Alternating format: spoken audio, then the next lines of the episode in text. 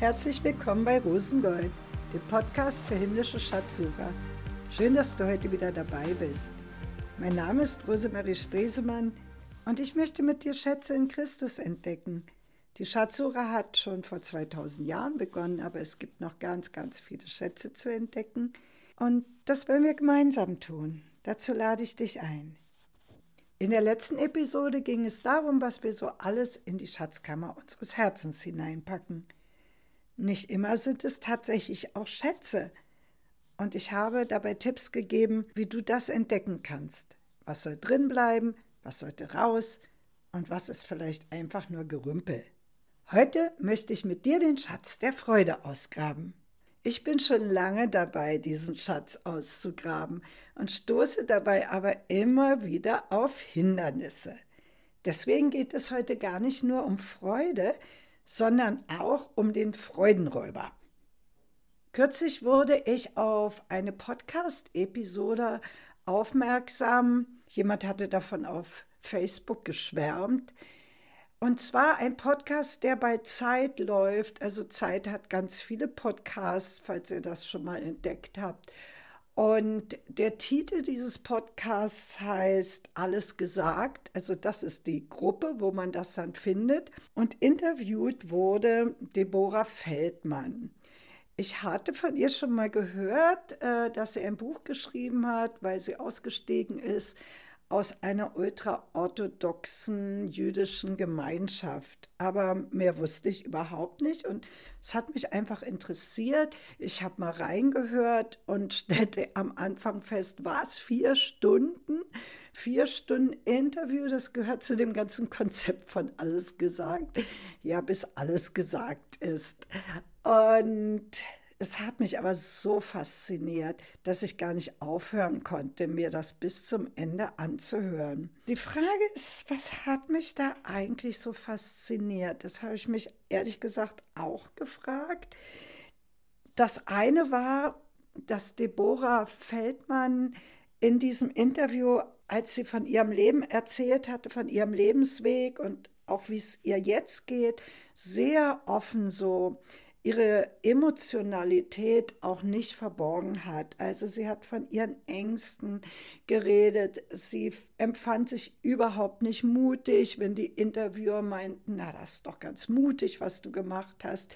Also die ganze Ebene, wie sie reflektiert hat über diesen Ausstieg, über das Leben heute. Und was mich dann auch sehr bewegt hat, ist einfach zu hören, dass die Gruppe, aus der sie kam, also das war eine ultraorthodoxe jüdische Gruppe, die in New York lebt und da ist sie auch aufgewachsen. Und in dieser Gruppe gab es überhaupt keine Erlaubnis, glücklich zu sein. Also es gab noch nicht mal die Vorstellung, dass Glück etwas wäre, was der Mensch der äh, vor Gott angenehm lebt, erstreben sollte. Wie das überhaupt dazu gekommen ist, das hat auch zu tun mit dem Holocaust. Aber dass es überhaupt so sowas gibt, das hat mich wirklich erschüttert. Sie ist äh, zum Schluss übrigens nach Berlin gekommen. Sie lebt jetzt in Berlin und das ganze Thema hat mich natürlich auch interessiert. Warum gerade Berlin und was fasziniert sie an dieser Stadt? Ich bin nämlich auch Berlinerin und deswegen hat es mich besonders interessiert, wie Deborah Feldmann diese Stadt sieht. Das ging um das Thema Freiheit. Und Berlin zieht ganz viele Leute an, die Freiheit suchen, jeglicher Art. Nach dem Interview habe ich mich dann erstmal gleich auf die Netflix-Serie gestürzt und mir das angesehen und dann das Buch geholt.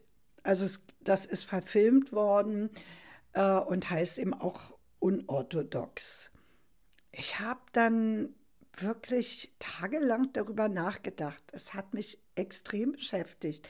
Und ich habe mir aber dann auch selber die Frage gestellt, warum beschäftigt mich das so?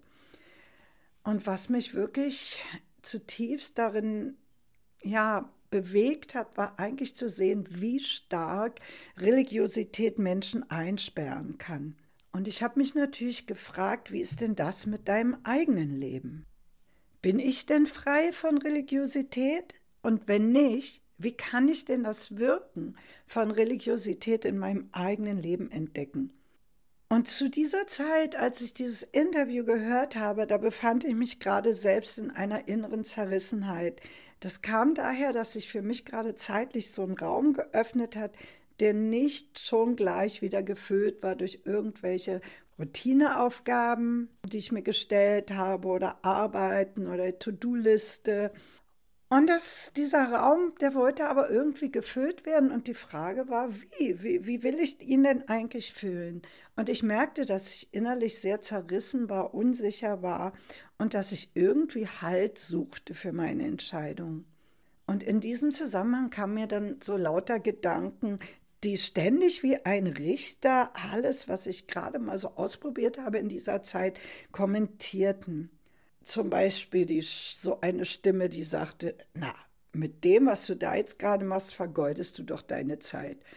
Oder was beabsichtigst du denn damit? Oder du solltest mal was Sinnvolles tun. Und dieses du solltest und du müsstest, ich kenne das eigentlich schon, aber das ist genau das, womit der ganze religiöse Gedankenkreislauf beginnt. Und er hat nur ein Ziel, das mir nochmal so deutlich geworden, dich und mich einzusperren. Und dieses du solltest und du müsstest und, und diesem Anklagenden vergeude doch nicht deine Zeit mit Spielereien, Gerede, dem kam ich jetzt nochmal ganz neu durch Deborah Feldmann, das Interview den Film, die Lektüre auf die Spur. Ja, und da hatte ich ihn erwischt, den Freudenräuber der Freudenräuber namens Religiosität. Einsperren und Freude klauen. Genau dieses Ziel hat er nämlich. Vor einiger Zeit wachte ich mit dem Satz im Kopf auf, den ich mir dann auch gleich aufgeschrieben habe, zwischen sollte, müsste und sein liegt das gelebte Leben. Ich wusste sofort, dass dieser Satz stimmt. Du kannst ja den Wahrheitsgehalt dieses Satzes mal an deinem eigenen Leben überprüfen. Wie oft tust du zum Beispiel etwas, nur weil eine Stimme in dir von dir erwartet, ja, das solltest du doch tun oder du müsstest doch eigentlich dies und jenes und du willst diese innere Stimme zufriedenstellen. Und wie oft tust du tatsächlich etwas, weil du es wirklich willst? aus einer freien inneren Entscheidung, also aus deinem Sein. Religiosität produziert eine ganze Menge solcher Du solltest doch und du müsstest doch Sätze. Das ist so ein richtiges Instrument, womit sich Religiosität in deinem Leben bedient, um dich einzusperren. Es geht nämlich dabei nie um eine vertrauensvolle, frei gelebte Beziehung zu Gott, bei der du entscheidest, was du wirklich willst. Aber sie verspricht dir eine Scheinsicherheit. Wenn du das tust, dieses du solltest und du müsstest, dann bist du Gott wohlgefällig. Und alle Vorschriften halten und am besten, am sichersten ist es natürlich, wenn du dir da noch ein paar dazu ausdenkst, das bringt überhaupt keine innere Sicherheit, sondern was es bringt, ist ein innerer Zwang. Und du wirst eingesperrt. Es fordert überhaupt nicht deine Beziehung zu Gott. Nichts anderes ist es als letztendlich auch die Freude der Gemeinschaft mit Gott zu rauben. Ich glaube nicht daran, dass uns Leute von außen erzählen müssen, was Gott gefällt. Das hat er in seinem Buch geschrieben und dazu hat er mir den Heiligen Geist gegeben. Denn letztendlich kann es nur Gott selber wissen, was ihm gefällt. Und wenn ich in das Buch gucke und einfach auch sehe, was Jesus sagt, dann habe ich schon erkannt, dass Gott mir versprochen hat, dass er mir das wirklich selber erklären wird, dass er alles, was für die Beziehung mit ihm wichtig ist, dass er das tatsächlich auch in mein Herz hineinschreibt. Deswegen hat er extra einen neuen Bund gemacht und hat in diesem Bund versprochen, alles, was du brauchst, was du wissen musst, das gebe ich dir selber. Alles, was mich interessiert, wie ich mir Leben vorstelle, wie ich mir vorstelle, wie die Gemeinschaft aussehen soll zwischen dir und mir, das schreibe ich in dein eigenes Herz hinein. Du hast sozusagen ein Buch in deinem Herzen und ich helfe dir darin zu lesen. Gott hat mir versprochen, dass er mir in allem hilft und mich nicht allein lässt. Und dazu hat er mir eben dann auch den Heiligen Geist gegeben. Und er will auf gar keinen Fall, dass ich auf den Selbstverbesserungstrip gehe. Das aber will so gerne die Religiosität.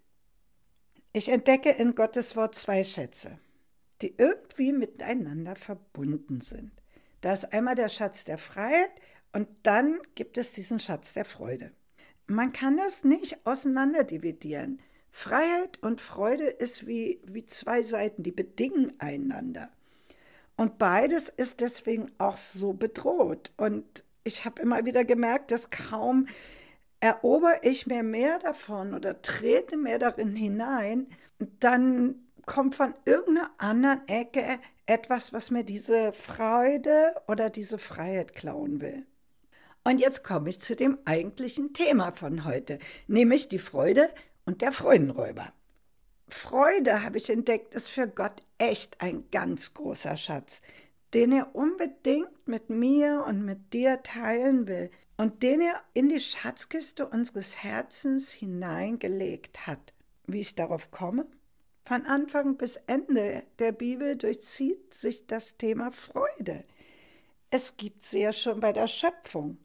Gott freut sich an seiner Schöpfung und dass ihm Freude wichtig ist, kann ich auch daran merken, dass ich mich überhaupt selber freuen kann und dass Freude mir persönlich eben auch so wichtig ist. Schließlich hat er mich ja in sein Bild geschaffen. Und dann lese ich zum Beispiel solche tollen Aussagen im Psalm 16. Du tust mir kund den Weg zum Leben. Vor dir ist Freude die Fülle und Wonne zu deiner Rechten ewiglich. Also Freude die Fülle und Wonne. Wonne ist die absolute Steigerungsform von Freude. Ein herrlich altmodisches Wort, für das wir eigentlich gar keinen anderen Begriff haben. Man, man gebraucht das heute nicht mehr so. Aber eigentlich meint es, das ist die höchste Form von Freude. Mehr geht gar nicht. Ich persönlich kann mir das Reich Gottes ohne Freude überhaupt nicht vorstellen. Da ist es ja weder langweilig, noch geht es da traurig zu. Wenn ich mich so in der Schöpfung umgucke, fällt mir besonders auch auf, dass sich Tiere freuen können. Ich habe schon so viele herrliche kleine Videos gesehen, wie Tiere ihren Spaß haben. Du kannst ja mal bei Google eingeben, lachende Tiere. Das wird ganz bestimmt eine lustige Stunde für dich werden, wenn du dir dann all diese Videos anguckst oder einfach mal Fotos von lachenden Tieren ansiehst. Und man kann das wirklich merken, die freuen sich. Wieso gibt Gott Tieren die Möglichkeit der Freude, wenn ihm Freude nicht extrem wichtig ist? Ich war vor zwei Jahren auf einer Reise in Neuseeland und als ich da ankam, ging es mir nicht gut. Ich war ziemlich ausgebrannt, hatte viel gearbeitet und wollte mit dieser Reise eigentlich eine, eine Auszeit, ein Sabbatjahr beginnen. Und die Landschaft war wunderschön, aber am Anfang merkte ich irgendwie, meine Seele konnte sich überhaupt nicht freuen. Ein Glück dauerte das nur ein paar Tage, denn als ich eines Tages dann an einem Strand lang ging, da passierte etwas ganz Unerwartetes, nämlich Gott überfiel mich einfach mit einem Riesenschwall Freude. Das, das war sozusagen in der Luft. Die ganze Atmosphäre vibrierte um mich herum von dieser Freude und, und sie ergriff mich und ich fing an zu hüpfen und zu singen und mein Herz kam in Schwingung mit dieser Freude. Jetzt kommt das Verrückteste. Plötzlich sehe ich, wie ganz viele Fische vor mir aus dem Wasser hochspringen und dann wieder so klatsch aufs Wasser zurück und dann wieder raus und klatsch aufs Wasser zurück. Und vorher war das überhaupt nicht, da war alles ganz still. Es war mir wirklich so, als würde die ganze Schöpfung erfasst von dieser Freude. Ich war dann so glücklich, weil irgendwie durch diese Erfahrung hat sich dann mein Herz wie geöffnet wieder und ich konnte einfach auch wieder in der Seele diese Freude wahrnehmen. Das war durch Überarbeitung wie verschlossen gewesen für mich.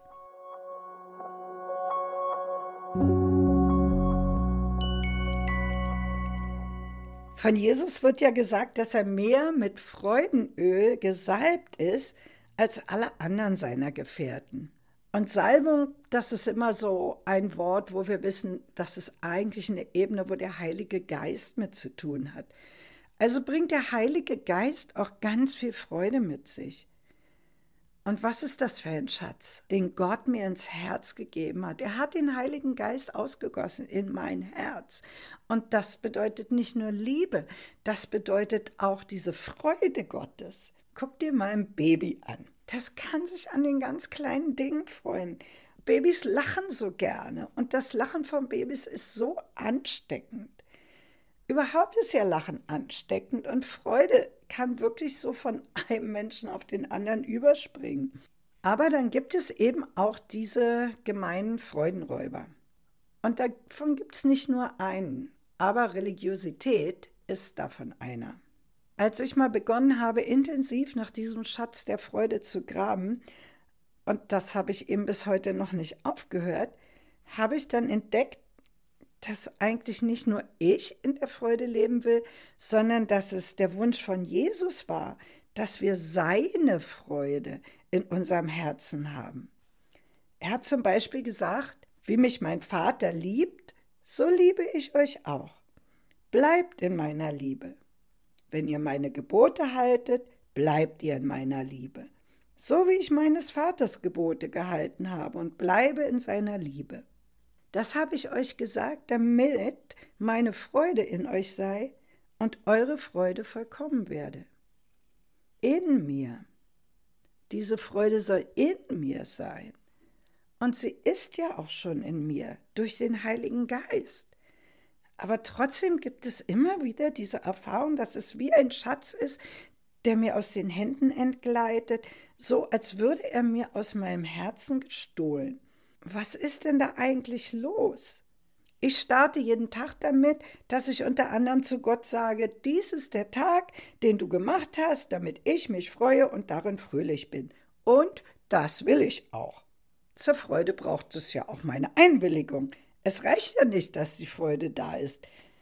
Das klingt vielleicht komisch, aber ich muss mich auch freuen wollen. Und dann ist mir morgens eigentlich ganz klar, dass Gott wirklich möchte, dass ich an diesem Tag in seiner Freude lebe. Aber im Laufe des Tages passieren dann ganz viele Dinge und emotional kann ich mich am Ende des Tages völlig woanders befinden.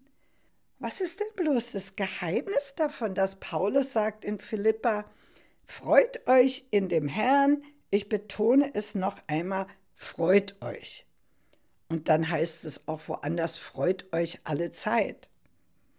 Also, ehrlich gesagt, ich weigere mich, das als eine religiöse Leistung oder jetzt als eine Anstrengung mir aufzubürden. Und dann kriege ich wieder ein schlechtes Gewissen, dass das mir nicht gelingt. Also suche ich nach dem Geheimnis. Es muss ein Geheimnis geben. Wie kann das denn gehen? Einmal habe ich mir eine sieben Tage Freuden-Challenge ausgedacht. Ich wollte mal sehen, ob es nicht möglich ist, sich eine ganze Woche lang zu freuen. Denn das hatte Gott sich ausgedacht und dem Volk Israel in der Bibel für das Laubhüttenfest befohlen. Sie sollten einfach tatsächlich eine ganze Woche sich freuen und fröhlich sein. Also da sehen wir mal, wie stark Gott an der Freude interessiert ist.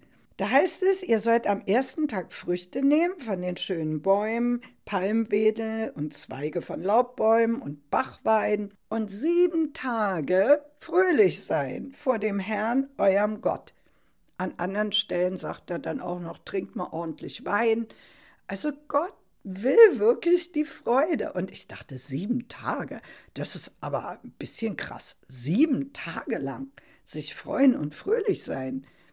Und deswegen habe ich mir dann eine Freuden-Challenge gemacht. Und wie die Übung ausging, war wirklich extrem lehrreich für mich. Ich habe also jeden Tag aufgepasst, ob ich mich freue und wann verliere ich die Freude. In den Show Notes verlinke ich dir mal Vorträge, die ich schon gehalten habe und wo ich darüber berichte, so was für Erfahrungen habe ich denn da gemacht. Aber was ich da entdeckt habe, war schon eine Menge Freudenhindernisse, aber richtig durchgebrochen, so zu einer andauernden Freude, bin ich trotzdem nicht. Deswegen bin ich dem immer noch auf der Spur. Und was ich jetzt gerade Neues entdeckt habe, kam dann erneut aus einem Gespräch mit meinem Herzen.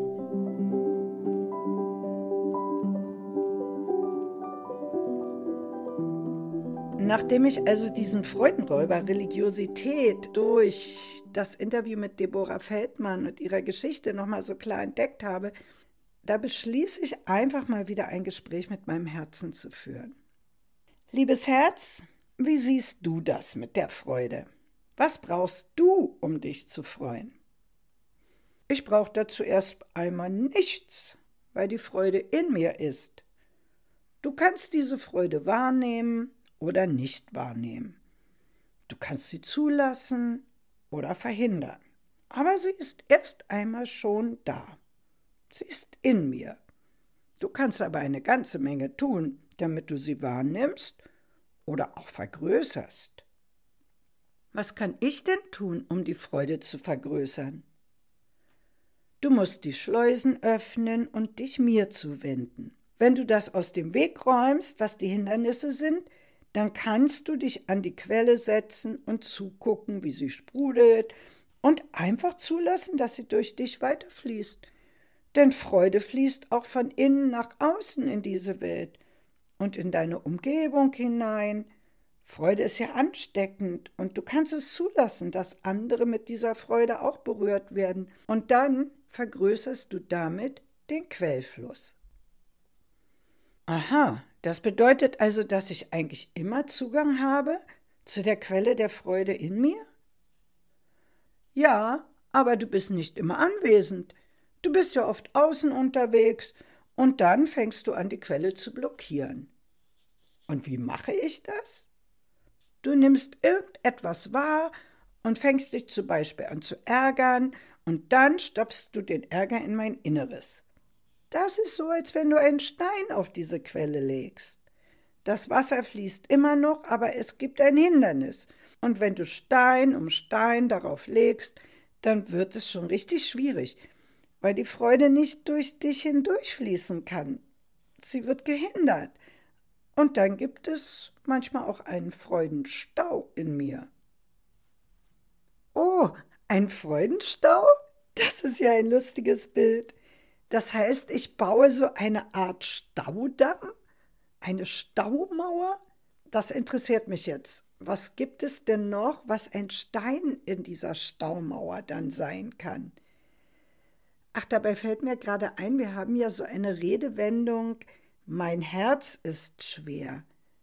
Also damit sagen wir ja eigentlich schon, da liegt mir etwas Schweres im Herzen. Ja, das können zum Beispiel deine Sorgen sein, das ist auch ganz viel Angst, das ist Traurigkeit, die nicht getröstet worden ist. Und wenn du dann ganz viel ansammelst, dann kann ich auch unter dieser Last zusammenbrechen und dicht machen. Zu viele Steine, die du einfach nur ansammelst in mir, blockieren die Quelle der Freude in dir. Und dann spürst du gar nichts mehr davon und denkst, sie ist gar nicht mehr da. Aber das stimmt nicht. Du hast ja schon angefangen zu sehen, dass es nicht gut ist, wenn die Schatzkammer eine Rumpelkammer ist. Und ich bin doch eine Schatzkammer Gottes. Wie wichtig ist es auf mich, dein Herz aufzupassen, weil doch in mir die Quelle des Lebens ist und die Quelle des Lebens ist auch immer die Quelle der Freude. Oh, liebes Herz, das stimmt. Ich merke das eigentlich, wenn ich keinen Zugang mehr habe zu dieser Quelle. Ja, und dann fängst du an, im Außen zu suchen. Es gibt ja dieses schöne Lied, Geh aus, mein Herz, und suche Freud in dieser schönen Sommerszeit. Klar, das kannst du machen, aber du wirst die Freude, die du da findest, nicht wirklich spüren, wenn die Freudenquelle innen blockiert ist. Der Fluss ist nämlich nicht da. Aber wenn der Fluss fließt, dann geht das hin und her, von innen nach außen und von außen nach innen, weil überall Freude zu finden ist. Gott hat seine Freude nämlich in alles hineingelegt und du kannst sie überall finden. Hast du sie aber nicht in dir gefunden, dann wird es außen auch nur ganz kurz zu erleben sein. Und es kriegt keine Verbindung zu mir im Herzen. Und es bleibt nicht. Aber eigentlich kannst du immer in diesem Kreislauf der Freude leben. Jeden Moment, das liegt ganz an dir. Entdecke den Schatz der Freude erstmal in mir und buddle ihn aus. Und dann guck einmal, was passiert. Danke, liebes Herz. Das bewegt mich jetzt. Da will ich wirklich lernen, achtsam zu sein.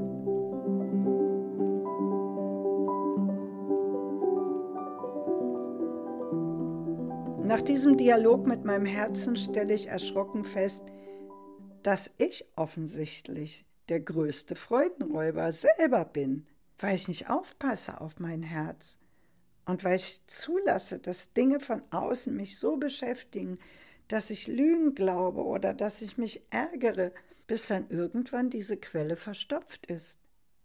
Das hätte ich wirklich nicht geglaubt. Aber irgendwie bin ich jetzt ganz froh darüber, dass ich das entdeckt habe, denn jetzt kann ich ja handeln. Wenn einfach heimlich jemand von außen kommt und mir die Freude klauen könnte, die doch in der Schatzkammer meines Herzens ist, dann wüsste ich ja gar nicht, was ich machen soll, wie ich das verhindern kann. Wenn ich aber weiß, dass der Zugang zu dieser Quelle immer für mich offen ist und ich mich tatsächlich auch immer da aufhalten kann in meinem Herzen und dass ich mich immer mit Gott zusammen freuen kann, dann will ich jetzt achtsam sein und gucken, wann verstopfe ich mir denn selber die Quelle? Deswegen ist für mich auch die Entdeckung, wie ich die Rumpelkammer meines Herzens ausräumen kann, von der ich in der letzten Episode 11 erzählt habe, so wichtig.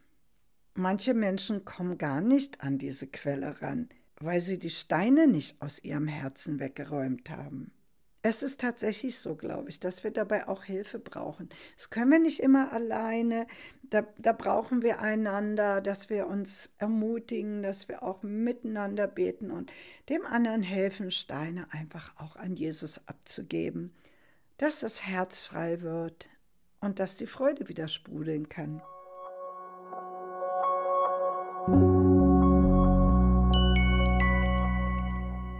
Mein Tipp für heute? Überlege mal, wann du die Quelle der Freude schon in dir sprudeln gespürt hast. Ist der Freudenräuber Religiosität bei dir auch schon mal so als anklagende Stimme aufgetaucht? Wie viel von deinem Leben verläuft zwischen ich sollte und ich müsste, anstatt im Sein, anstatt in dem freien Wollen? Frag doch mal den Heiligen Geist, ob irgendwelche Steine diese Quelle der Freude in deinem Herzen gerade blockieren, ob es vielleicht eine Staumauer gibt. Was hast denn du schon entdeckt, wie du in eine neue Verbindung mit der Freudenquelle kommen kannst? Bei mir ist es zum Beispiel Singen oder Gott loben, mit ihm in der Natur spazieren gehen, ein interessantes Buch lesen, Herzensaustausch mit Menschen zu haben, die ich gerne habe und eine ganze Menge mehr. Ich habe mir auch extra mal ganz viel aufgeschrieben, so was macht mir wirklich auch Freude, was tue ich echt gerne. Freude als Quelle in deinem Leben zu behüten, das ist deine und meine eigene Verantwortung das ist eigentlich das, was ich jetzt entdeckt habe und was ich dir weitergeben will und was ich mitnehme. Gott ist kein Freudenräuber. Im Gegenteil, er will, dass du dich zu jeder Zeit freust. Vielleicht denkst du dir auch selber eine Freudenchallenge aus, um noch mehr diesem Geheimnis auf die Spur zu kommen und zu gucken, was dir die Freude raubt. Such den Räuber aber dabei nicht einfach außen. Such ihn in dem, was du zulässt was du so an Lügen glaubst, was du so in dein Herz hineinstopfst und nicht an Jesus abgibst. Zum Schluss, alle Bibelstellen, die ich in dieser Episode gebraucht habe, sind wie immer in den Show Notes. Dort findest du auch alle anderen Verlinkungen, von denen ich schon geredet habe. Ich freue mich, wenn du mir Feedback gibst zu den Episoden. Was hilft dir oder was wünschst du dir an Themen? Schreib mir doch einfach eine E-Mail an rosengoldpodcast.web.de oder melde dich bei mir auf Instagram rosengold-podcast. Abonnier doch meinen Kanal, dann verpasst du keine neue Folge. In der nächsten Episode führe ich ein Interview mit Rainer Harter vom Gebetshaus Augsburg. Bis zum nächsten Mal, Mittwoch in 14 Tagen Ich freue mich auf dich. Deine Rosemarie.